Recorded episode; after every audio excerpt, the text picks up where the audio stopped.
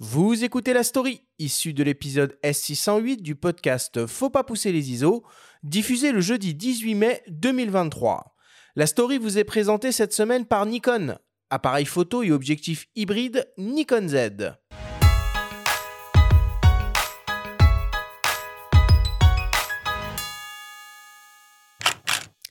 L'exploration d'archives photographiques aboutit parfois à de formidables découvertes. C'est ainsi que John Malouf, en 2008, après qu'il a acquis pour une somme dérisoire un lot de 30 000 photographies lors d'une vente aux enchères organisée dans le cadre de la liquidation d'un garde-meuble à Chicago, est ébahi devant la qualité des clichés qu'il sort des cartons. C'est à lui que l'on doit la découverte de Viviane Mayer, dont la richesse et la qualité de l'œuvre a élevé post-mortem la mystérieuse nounou photographe au rang de mythe. Tout aussi mythique, dans un autre registre, la mission Apollo 11, exécutée par la NASA en juillet 1969, a été largement documentée.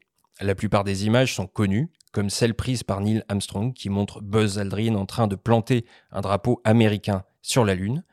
En parcourant les quelques 1455 images prises lors de cette mission, répertoriées sur le site March to the Moon, le photographe Yoav Cohn en a exhumé d'autres.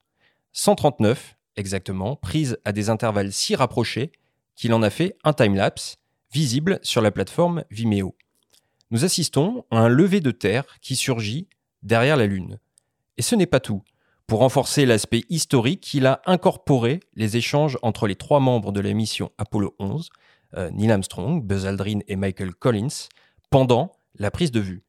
Dans ces extraits sonores, ils discutent entre eux des réglages à effectuer, du choix de la focale, de la mise au point, sur l'infini évidemment, du diaph, du temps de pause, comme si nous y étions.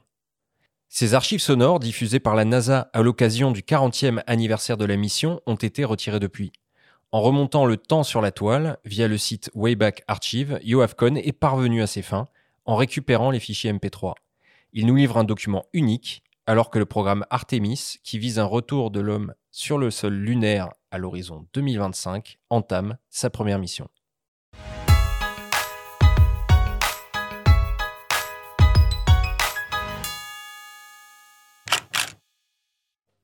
Ce qui est bien, c'est qu'il y a, il y a plein d'archives euh, finalement qui sont euh, librement accessibles hein, sur Internet euh, autour des missions Apollo, mais aussi autour, autour de tes aventures. Thomas, toi, tu as un compte mmh. Flickr où il y a tout. Tout est accessible. Ouais, ouais, tout est accessible. et on... Alors, il n'y a pas tout parce qu'il restait plein de photos qu'on n'a pas eu le temps de poster. En fait, chaque fois que je postais quelque chose sur les réseaux sociaux, ensuite, je l'archivais ou quelqu'un l'archivait pour moi sur, sur Flickr.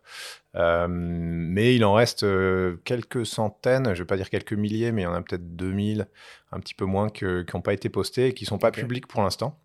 Euh, bah parce qu'on se réserve le. Enfin, on se réserve, c'est pas tellement le cas, mais c'est si jamais on a envie de les poster un jour, comme ça, elles seront, elles seront nouvelles. Et voilà, petit à petit, maintenant, dans les, dans les 100 ans qui vont venir, je peux poster une photo de temps en temps qui n'a jamais été vue dans la station spatiale. Ah, c'est chouette. Et en tout cas, ce sens du partage dont on parlait beaucoup la semaine dernière dans notre émission sur l'avion, les, avions, les, spotters, où il était question de cette euh, collégialité entre spotters et ce sens du partage. C'est vrai que sur ces sites, et notamment March to the Moon, on peut visionner plein, plein d'images. On, on, a un peu de temps devant soi, on prend un café et on consulte comme ça plein d'images prises lors des missions de Gemini, des différentes missions Apollo. Et franchement, c'est sympa. Je recommande à tout le monde. Et il y a plein de détails, pour les plus geeks d'entre nous, de détails sur les prises de vue. Euh, les objectifs utilisés, les appareils, c'est vraiment, euh, vraiment chouette. Ouais, mais je pense que sur le Flickr, nous, on a tous les, tous les paramètres. Peut-être pas l'ISO, mais à part ça, on doit avoir tous les paramètres. Et sur le site, il y a des sites de la NASA où les photos sont même géolocalisées. Alors, elles sont pas traitées, c'est-à-dire elles sont un peu brutes, elles sont un peu grises, parce qu'à travers l'atmosphère, c'est toujours un peu gris. Euh, mais, euh, mais voilà, on pourrait y passer des heures et des heures et des heures et des heures. Et quasiment, effectivement, tout est accessible en, open source pour tout le monde. Mmh. Bah, c'est super.